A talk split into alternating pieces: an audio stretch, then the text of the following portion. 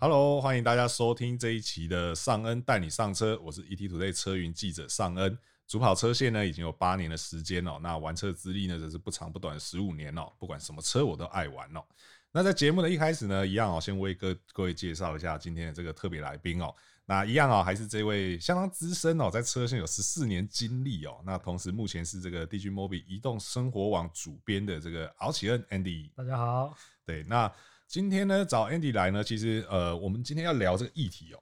对，我觉得在业界哦，大概没有人比你更适合来聊这一题。我今天有点惊惊这样。对，因为呃，今天主要想跟大家聊的是哦，就是买车买新车哦，其实是一件人生大事哦。我相信一个大概正常人哦，大概一生中，我们除了那种真的非常有钱，然后以买车当兴趣的人不讲哦，其实正常人一生中大概。两到三台车差不多吧，了不起可能到四台车，对，就是正常家庭用车的话来讲哦。那其实它既然是一件这个人生大事哦，那同时它也应该是一件这个充满喜悦的这个开心的事情哦。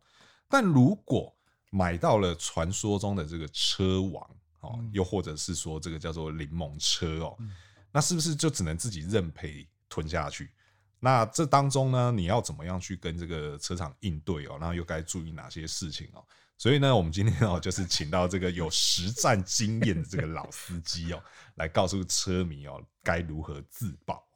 那首先，我们先跟大家讲一下哦，其实。呃，这几年在台湾也一直有在炒柠檬车这个议题哦，因为这个包含到像这个引擎喷水的事件啊，然后或者是变速箱的这个死亡闪光啊这一些哦，所以其实让台湾的这个在消费者民众这边一直有这个声音哦，是希望政府能够立一个这个所谓柠檬车的这个法案哦，又或者说是叫做车王条款哦。那我们先从国外来看哦，国外的话，目前是我们以美国加州为例哦。他是说，这个新车在十八个月哦，或者是一万八千英里哦，也就是这个二点九万公里左右哦，在这当中，如果发生了这个可能致命或可能导致你受伤的这个瑕疵哦，然后你有两次进场维修没有办法解决的话，那这个车就是定义上的柠檬车哦。那另外呢，像这个没有致命风险的瑕疵哦，经过四次的维修没有办法解决哦。又或者是说进场的这个天数哦，超过三十天哦，这个其实在美国法律上哦，都是被定义为柠檬车的哦。那这个车厂必须要回收这部新车哦，以去保障这个消费者的这个权益哦。那其实，在台湾呢，因为我刚才提到说，就是有相关的法案在推进哦，但目前的话，它只有这个草案，而且这个草案的内容真的是非常非常的没有诚意。他是说这个一百八十天哦，然后一点二万公里哦，然后同时你要维修四次以上哦。那同时这些这个项目呢，只包含到了这个所谓的爆冲啊、刹车失灵啊、然后熄火啊这些东西。其实像这个很多这些大家认为是新车不应该有瑕疵，它都没有包含在内啊。对啊，那这个法案你怎么看它？这个我觉得真的太没有诚意了吧？一百八十天。是半年嘛？半年了，就半年左右。这也太短了吧？对啊。然后一一点二万公里，这个也不够，因为 我们可以跟刚您谈谈到这个美国来比较，真的差太多了。对，差非常多。而且它还要规定一些特殊的，像爆冲这些。对。那其实有其他的一些状况，其实也是会危及到驾驶或者乘客的安危。对。所以我觉得有关单位应该要重新再考量一下。至少参考一下国外，还有呃，这他有国外或者一些台湾国内发生过的一些案例。对，从案例去看。对啊，你不能只这样子，这样子做出来的天数也不够，项目也不够。相对来讲，就算他这个过了，对我们相对来讲，保障其实没有那么完全。对对对，因为其实从 Andy 的这个亲身经历来看哦，就很尴尬的是。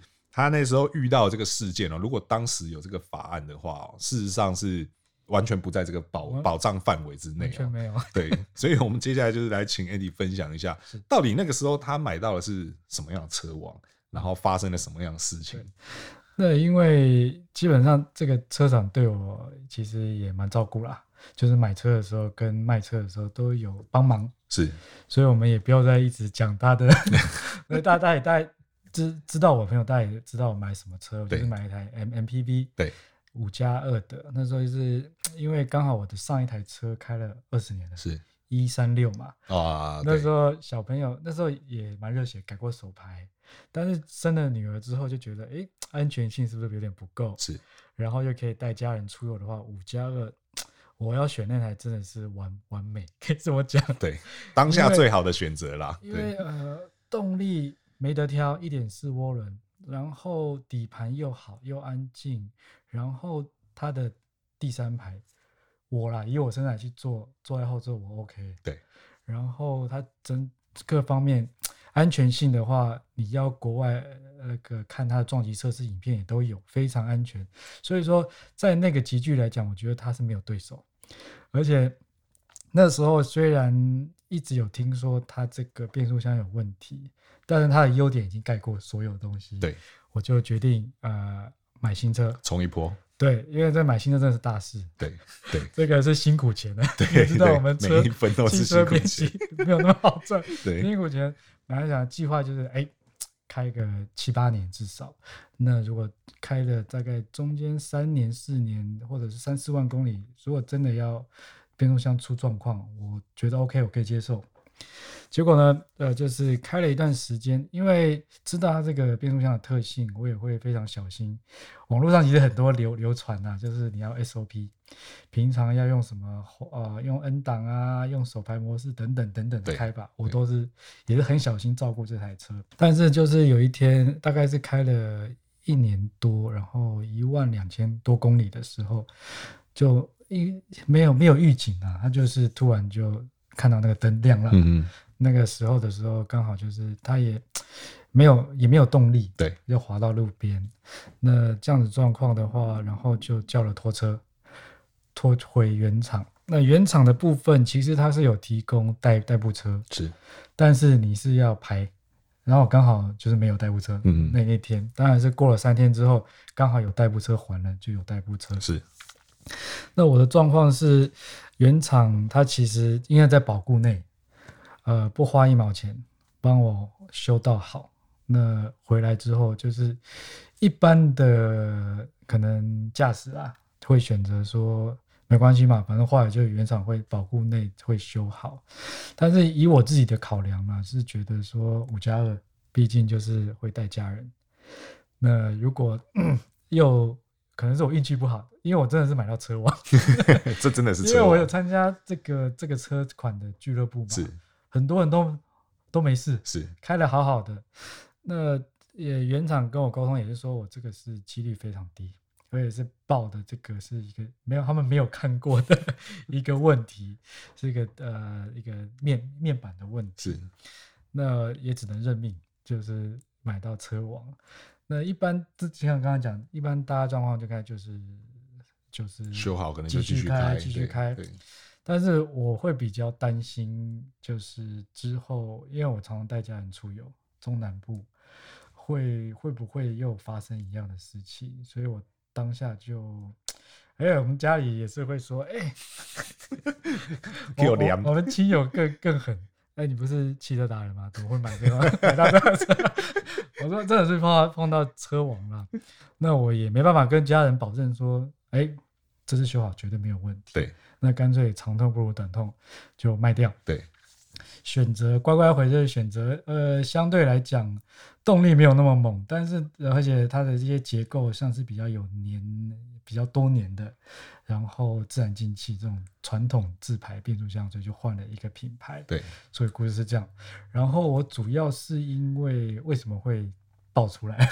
对，因为我那时候非常推这台车，是。然后也有网友他会说：“哎，我是因为看你的影片，我去买这台车。”是。所以我想，我觉得也有义务跟他们讲会有这个事情发生。对，大家，呃，我会跟他讲说，遇到这个问题的时候怎么处理，包含你变速箱，就是啊。呃如果发生故障的时候，怎么样可以？你赶快打给信用卡公司啊，或者原厂来帮你做这个服务，而且会帮你修到好，等等等等，这个处理机处理的机制吧。对。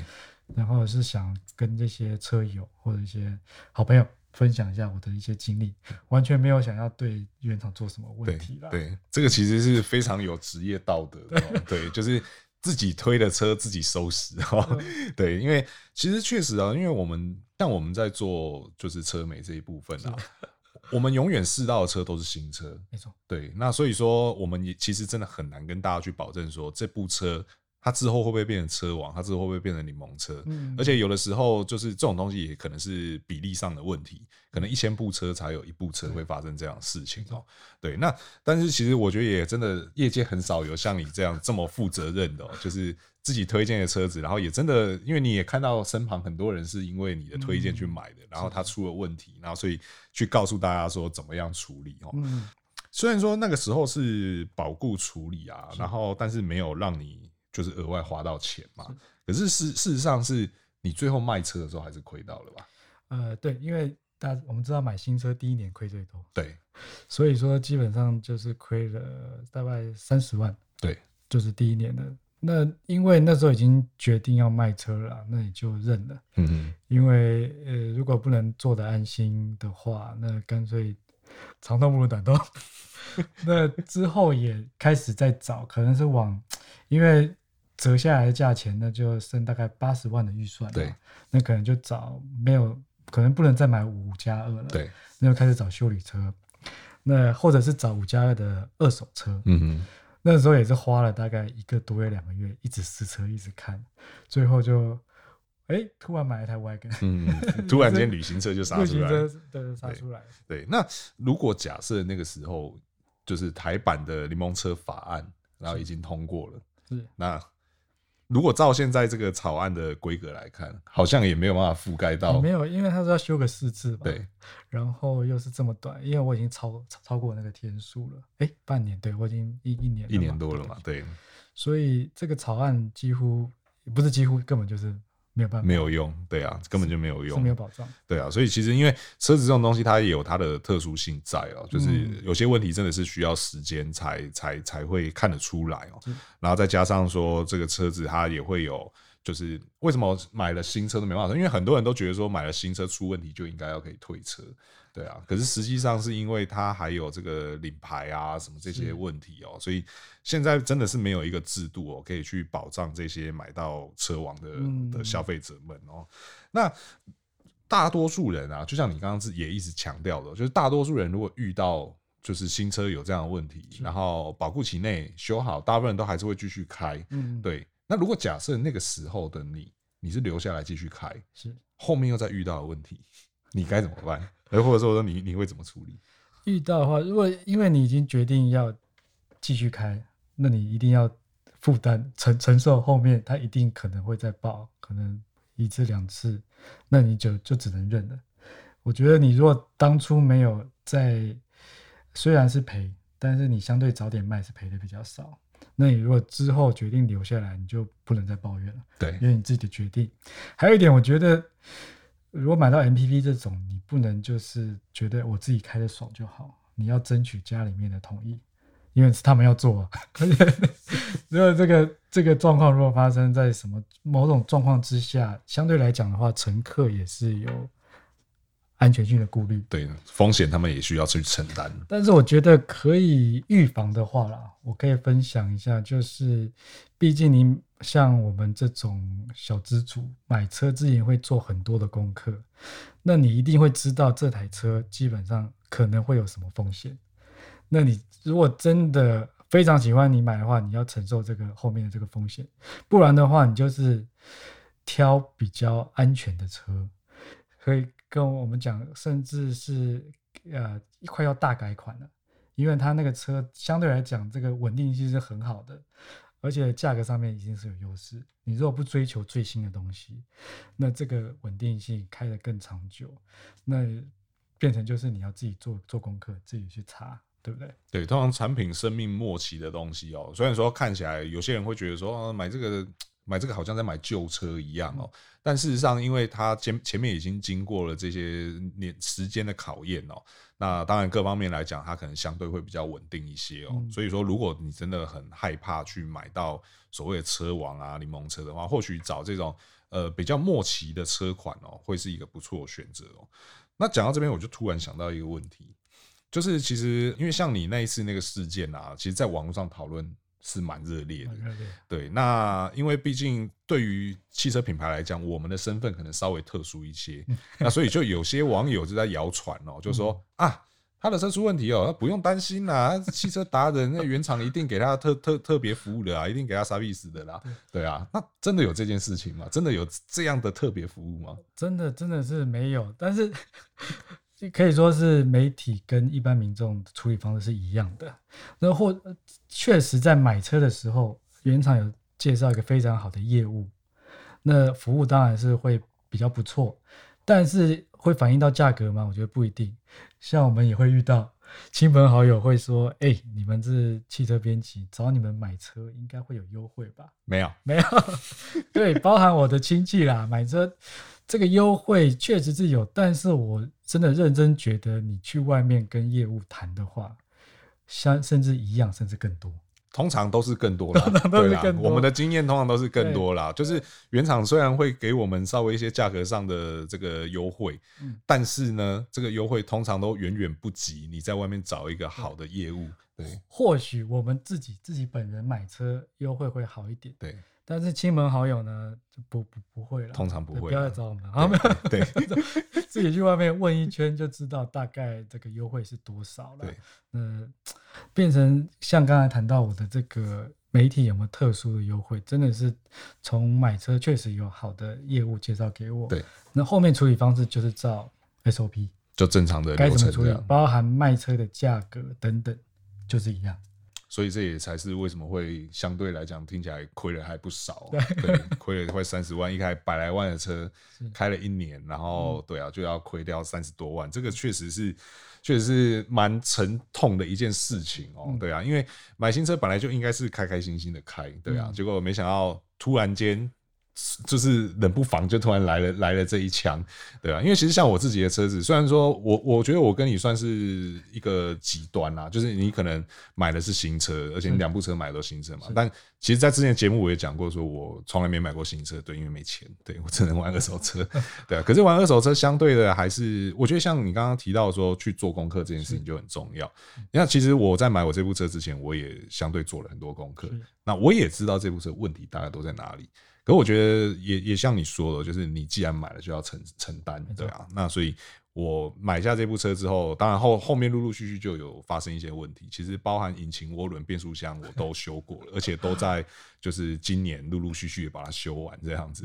对啊，那大家就会讲说啊，那我们都会有特殊身份、特殊优待。嗯，我可以说没有，所有所有的东西都是我自费修，因为我那部车已经是就是中古车，然后过保固了。对，那所以所有东西都自费修的，没有任何一点优待。对，所以大家不要再误会，我们我们并没有说因为身份比较稍微特别一点，然后就有特殊的这个优待哈，对，那呃，其实像除了说柠檬车以外啦，我觉得还有很多人会遇到的一种问题是说，呃，他的车子真的有问题哦，就是我们客观角度来看，这部车它确实可能某些东西是有问题的，可是呢，在原厂的部分啊，他们经常会用一种态度，就是这这个当然都是网友或车迷讲的，他们说原厂会故意把它拖过保固。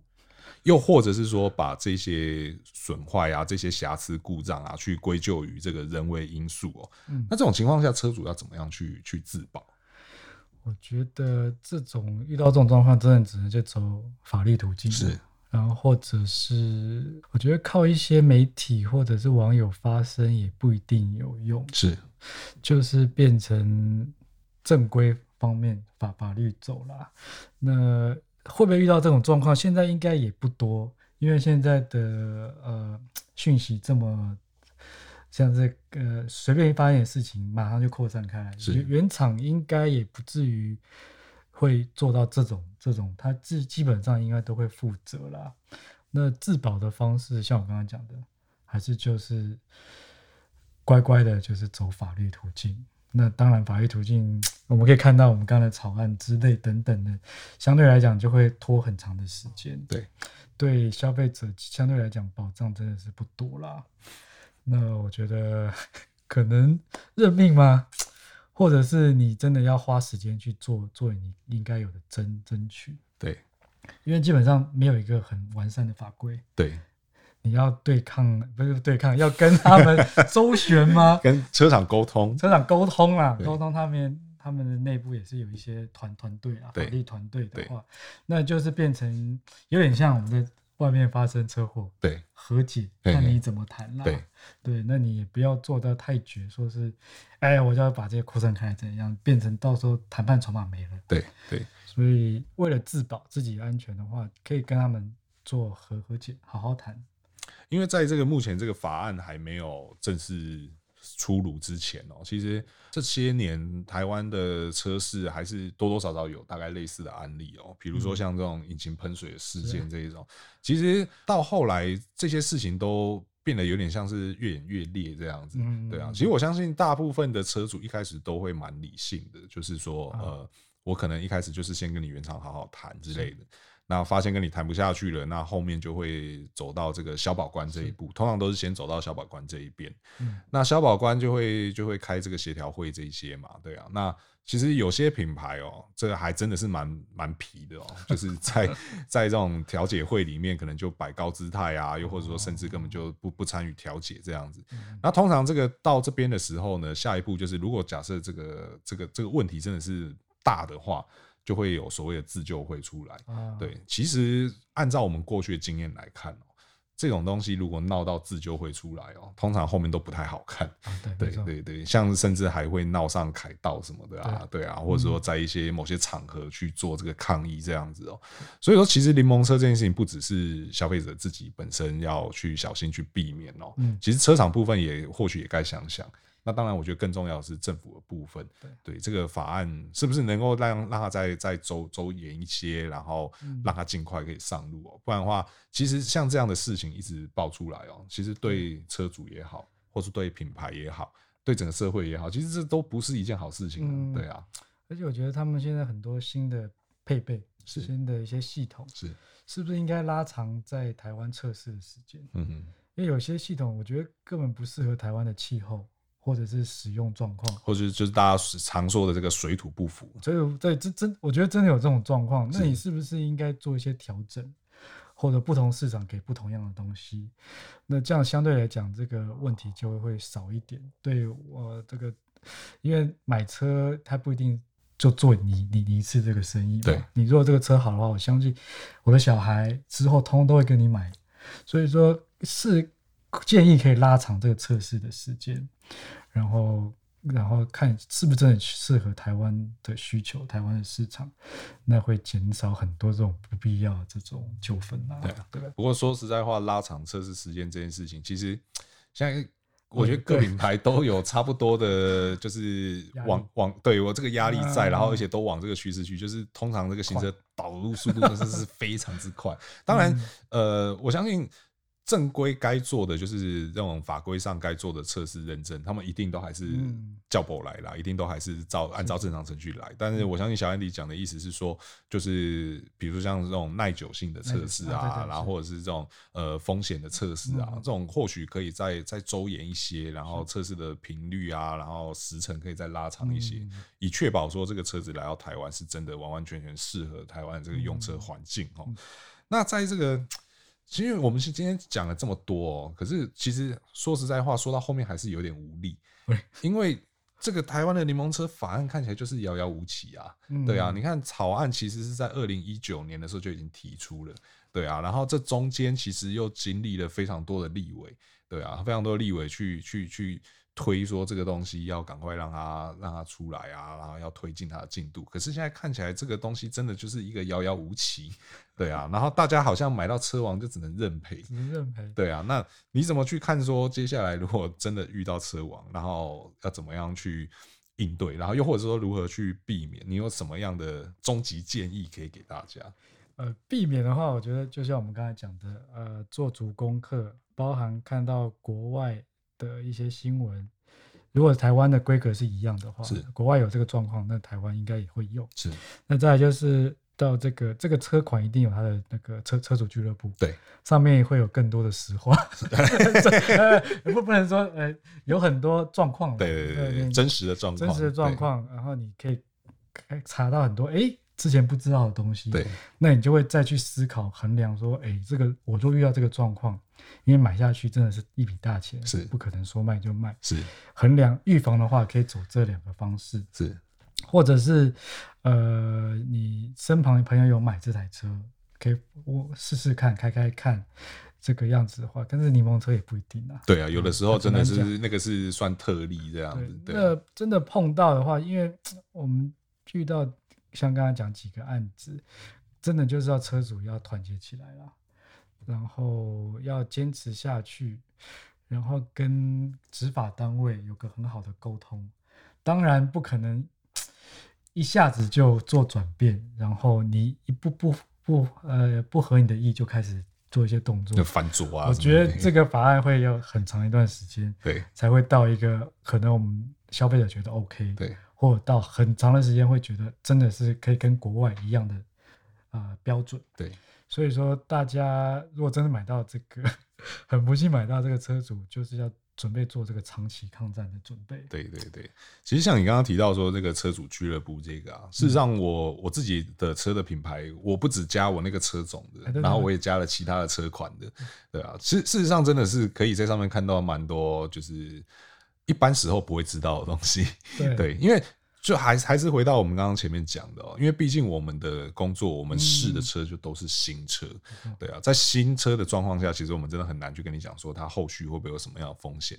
可我觉得像小 Andy 刚刚提到的这个，就是去车主俱乐部看，这个真的是一个蛮有效的方法。对，在上面你你可以看到各式各样不同的状况，当然有的状况有的大，有的小，但最重要的是你自己能不能接受。这些事情发生在你自己的的车上，然后或者说你有没有想过，当你遇到这些状况的时候，你怎么样去处理它？然后这个风险你你能不能接受？对，这个其实都是算很好的方法。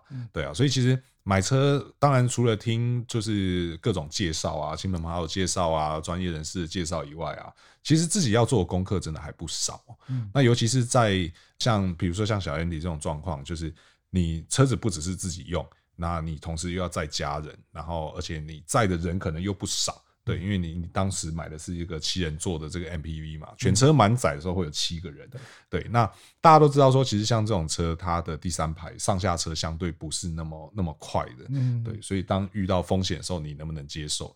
对。那以我的例子来讲的话，我的车大部分时候都是我自己一个人开，对。所以说遇到问题，呃，我觉得我还可以 cover。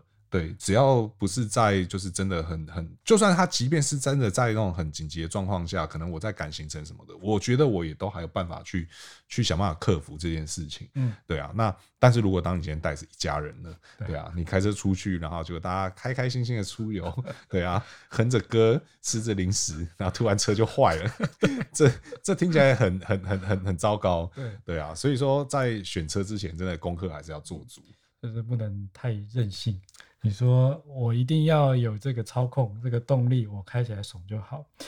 但是这个车是家人全部的。那如果说我自己一个人买一台可能中古或者是呃新的一种性能车，有这些状况我也知道。那有状况，我觉得我自己也可以处理。就像你刚才讲的，一个人嘛，对，也 OK。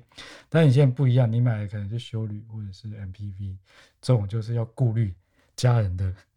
的 的感受嘛，不能只顾自己爽啊！嗯、对对对对对。那还有就是，如果你车真的有案例，你平常就有危机意识，真的碰到的时候，你要怎么处理？紧急应变，甚至做练习啊，跟家人要做练习，是什么情形？